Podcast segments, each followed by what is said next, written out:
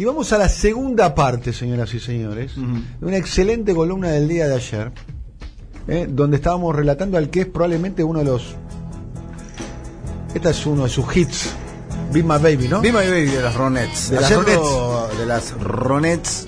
Ayer lo dejamos a, a Phil Spector después del accidente, después del accidente que casi le cuesta la vida en el año 74. Accidente por el cual, según tu teoría, según la información que vos tenés, Sí, sí. motiva que usa muchas pelucas. Usa ese, estaba quedando calvo y además tenía muchas cicatrices producto de haber eh, salido del auto de una manera poco conveniente, que es a través del parabrisas y una velocidad un poco excesiva. Entonces, esto no solo lo llevó a la eh, costumbre de querer ocultar esas eh, cicatrices con, con pelucas estrambóticas, sino que además para un tipo que ya era bastante inestable, no fue precisamente una, una buena situación, digamos. A partir de allí se empezaron a profundizar cada vez más los rasgos más paranoides, más reclusivos, más enfermos de la personalidad de Phil Spector, que reapareció en dos oportunidades en la década del 70 y salió de su reclusión para grabar y para producir a dos artistas muy diferentes entre sí y con todo lo que había hecho antes, porque en el 77 Phil Spector sale a producir a Leonard Cohen, que es un tipo que se caracterizaba precisamente por su austeridad sonora. Un tipo que más bien con una guitarra, un piano, una cierta austeridad de arreglos, tenía todo lo que se necesitaba. En el 77, Phil Spector le produce La muerte de un mujeriego, Death of a Ladies Man, disco de Leonard Cohen, que los fans de Leonard Cohen detestan. Por esto, mirá lo que suena.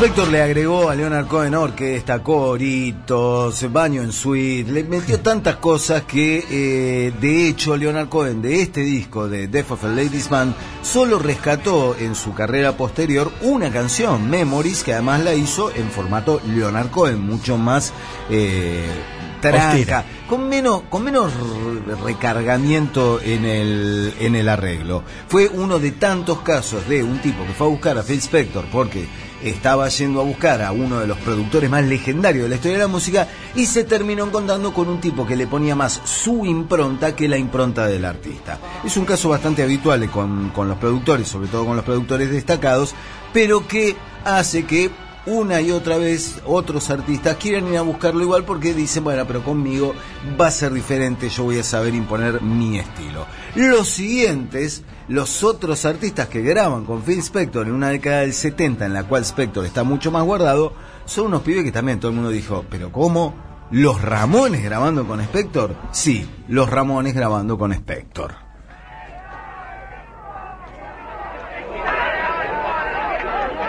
El disco se llamó End of the Century.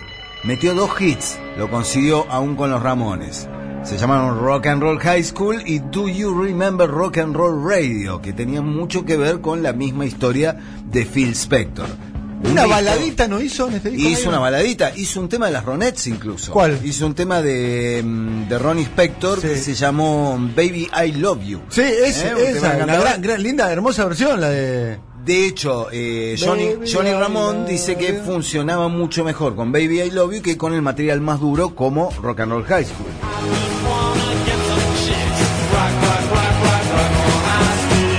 Muy lindo el video este. Los Ramones. Los Ramones son inimputables. Los Esto Ramones, vio ah, Beach Boy, ¿no? Hay Claro. un Beach Boy, hay Bueno, un Beach Boy. y sí, pero hay un que- Beach Boy. En que los Ramones. Igual en los toda la Ramones- música de los Ramones son los Totalmente. Son los Beach Boys de, de- de Speed. ¿No? Así como Los Beach ace- Boys de- aceler- aceleraditos.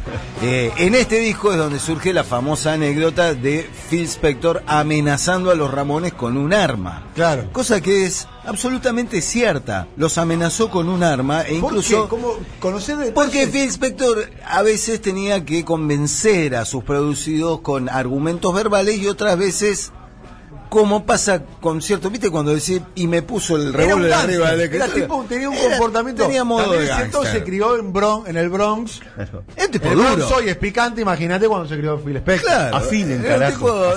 Claro. Yo no me imagino a, John, a Johnny Ramón atemorizado con un, con, con un fierro adelante. ¿eh? A Joy no, a Joy puede ser, a Johnny no, a Johnny no me imagino. Y Johnny, Johnny es un, re, un republicano duro, pero Johnny aún así los Ramones digámoslo así, se fueron al mazo.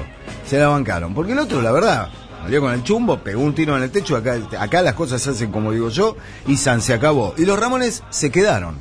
Se quedaron, terminaron de grabar. el disco está bien. El disco está bien. No es el mejor disco de los Ramones. Yo, vos sabés, me quedo. El primer disco de los Ramones es la Biblia. Eh, pero no está mal End of the Century. Tiene ese, ese par de hits, este y Rock and Roll Radio funcionó. No, podría haber sido un desastre absoluto y no lo fue. La cuestión es que Spector a partir de ahí ya se guardó casi definitivamente. Los 70 fueron eso lo último que se supo, los 80 casi no apareció. ¿Después hizo rock and roll con John Lennon o ya, ya hizo No, eso ya lo había hecho antes. Lo había hecho eso fue durante el fin de semana salvaje, el fin de semana perdido de, John Lennon. ¿no? fin de semana un año y medio de fin de semana de locura. El famoso fin de semana que duró un año y medio de John Lennon, ¿no? A partir, claro, John Lennon, Harry Nilsson y... Yo, le pone, le pone un amante a... Sí, sí, sí, estaba todo consensuado. todo ¿eh? consensuado. Lo de May Pang y... Cabeza abierta. Era, Open mind. Claro, y de hecho cuando John Lennon vuelve con Yoko Ono, todavía mantuvo un tiempito a May Pang con el conocimiento de eh, Yoko Ono. Eh, Spector se guardó y lo último que se supo es la parte ya que empieza a ser la parte siniestra de, de Spector, porque si bien intentó hacer alguna otra cosita, ya se mantuvo mm, completamente alejado de la industria musical. Y lo siguiente que se supo fue lo que sucedió el 3 de febrero de 2003, cuando Spector va a una House of Blues de Los Ángeles, a, un local de música en vivo y de comidas y bebidas, donde trabajaba como camarera una ya a esa altura ex actriz llamada Lana Clarkson. ¿Trabajaba de camarera? Lana Clarkson, a esa altura su carrera apenas tenía 31 años y su carrera estaba en decadencia, de una carrera en la cual hizo más bien películas clase B, pero fijó, ¿te acuerdas de Llena la Guerrera? Sí. sí. La cosa esta de la, de la, Valkyria. Bueno, es, un, rol fijado por Lana Clarkson, que fue protagonista de una película llamada La Reina de los Bárbaros, Barbarian Queen, que se filmó en Don Torcuato. Genial. Aquí, con Héctor Olivera. Héctor Olivera, con, el famoso Héctor Olivera de creo que La Noche de los Lápices, La Patagonia Rebelde, ese Héctor Olivera, Héctor Olivera hizo un acuerdo con Roger Corman para hacer nueve películas y Aries. y Aries. Aries era la productora de Héctor Olivera. Exactamente. Lana Clarkson filmó La Reina de los Bárbaros acá en Don Torcuato. O sea, la, película clase bárbaros eran los de Don Torcuato. No, quiero. No, los estudios de Don Torcuato. Claro. No, no, no, no, tampoco, no queremos generar un Don Torcuato nació Juan Román Riquelme. Don Torcuato. Eh, pero claro, la carrera de Lana Clarkson fue más bien clase B. Yo la recuerdo mucho de otra película que la tuvo como, ponele, protagonista, que fue Mujeres Amazonas en la Luna. No, Amazon extraordinaria. La extraordinaria, claro. Mujeres Amazonas en la Luna, una gran comedia. Alfabeta, la reina de las, ¿Se puede ver las Amazonas. Dónde? La encontras en repeticiones a veces de TCM. No, ¿eh? Mujeres Amazonas en la Luna. Yo me la bajé. Amazon Women on the Moon es extraordinaria. Es extraordinaria. Muy, divertida. Gran película. Gran película, muy entretenida. Es una película que, que marida muy bien con los productos locales que hace el, el profesor Vinieski. Sí, sí, sí. Eh, va por ahí, va por ahí. Es, es forma una parte del mixta, canon de la logia de los puestos. Los, eh, Amazon. Eh, eh, bueno, Lana Clarkson es alfabeta, ¿eh? es la de la reina de las. Que es la víctima del femicidio de, las, de las Amazonas, claro. De Phil Spector. De ahí va todo para abajo. De hecho, Lana Clarkson, ¿sabes en qué otra película, en qué película aparece como la extra número 6 en una escena en un boliche? en Scarface. Aparece ah. atrás de Michelle Pfeiffer en la escena de el, boliche en el cual Al Pacino le, le echa, le echa el ojo a Michelle Pfeiffer. A Michelle Pfeiffer. Que ella medio no le da pelota. Bueno, Lana Clarkson aparece fugazmente detrás de Michelle Pfeiffer cuando están bailando en la pista. A partir de, a partir de ahí todo para abajo, no se sabe cómo fue que eh, Phil Spector terminó llevándosela de la House of Blues, alguna promesa o lo que fuera, pero la subió a la limusina, se la llevó a su mansión y lo siguiente que se supo es que Phil Spector salía de la mansión con un arma en la mano y le decía a su chofer, me parece que maté a alguien. claro, a partir de ahí empiezan un montón de cuestiones que tienen que ver con en la manera en la que después intentó relatar Phil Spector esto que había sucedido y lo que efectivamente se terminó demostrando en los juicios. Hubo dos juicios en el 2007, un juicio que incluso fue televisado y que fue un bardo porque Spector por momentos deliraba, decía cosas completamente desquiciadas. Se cambió varias veces de peluca en el juicio, ¿no? Sí, ¿no? y además decía... Hay, hay, detalle, ahí eso lo, hay desgrabaciones. Las, las crónicas. Hay desgrabaciones de las declaraciones de Spector en el juicio que por momentos son absolutamente desquiciadas, a tal punto que ese juicio termina anulándose porque el jurado no pudo llegar a ninguna conclusión, no pudo llegar a un veredicto, no se ponían de acuerdo entre ellos y el juicio terminó siendo anulado y abriéndose un nuevo juicio en 2008. En 2008, finalmente, después de apenas 10 días de deliberación, el jurado lo encuentra culpable a Phil Spector de haber asesinado a Lana Clarkson, que él decía que había sido un suicidio involuntario, que se había pegado un tiro en la boca, que había besado un arma, dijo Phil Spector en ese momento, y pretendió que fuera accidental. Pero el testimonio de el eh, chofer que dice que su primera frase fue me parece que maté a alguien, fue terminó siendo definitorio en la declaración de culpabilidad. A Phil Spector le dan en 2008 19 años de cárcel, acaba de cumplir 80, lo dijimos ayer, ayer cumplió 80 años, está en prisión. Sus abogados hicieron en mayo de este año una presentación porque sufre de mal de Parkinson y tiene una enfermedad en la laringe que le impide hablar. Es, millonario, el último escándalo por lo que yo estuve leyendo de Phil Spector es que él es millonario, por sí. autor y demás, es millonario estando, estando preso. Se casó eh, eh, y se divorció. estando preso y, solicitó eh, el, el divorcio de, con, la chica, con la mujer. Con Una mujer de 26 años. Porque estaba despilfarrando la, la, fortuna de él, según lo que decía Phil Spector, ¿no? Sí, señor. Es probable que Phil Spector lo terminen librando de prisión por cuestiones médicas. O sea, que lo liberen de prisión para enviarlo a un hospital porque al parecer su estado de salud es terminal. Pero ciertamente es un triste y oscuro final para una persona que si analiza su historia en la música, no puedes menos que decir que fue un genio, que fue un pionero, que fue un tipo que supo reinventar un montón de cosas asociadas con la producción musical.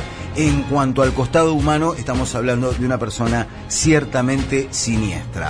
Ahí entramos en la eterna imposibilidad de cómo separarse al artista de la persona. Phil Spector fue dos cosas, una de ellas inevitablemente lo condena a un veredicto oscuro. Estamos escuchando esta canción de Ramones. Esta de Ronet, ¿no? Claro. La versión. Gran canción, gran versión. La versión que hace de Be My Baby. Ramones con cuerdas de fondo, ¿no? ¿Sí? claro. A ver, sí, sí. Wall of Sound.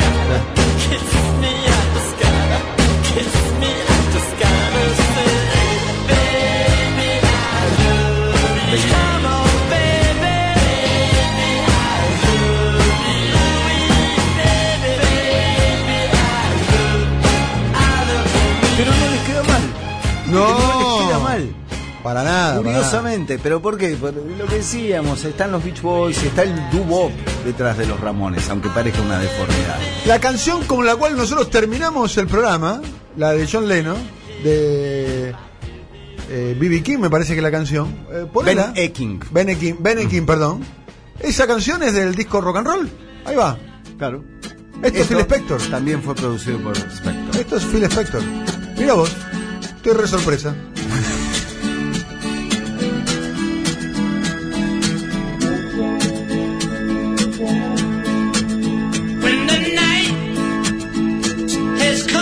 Es un disco raro, rock and roll.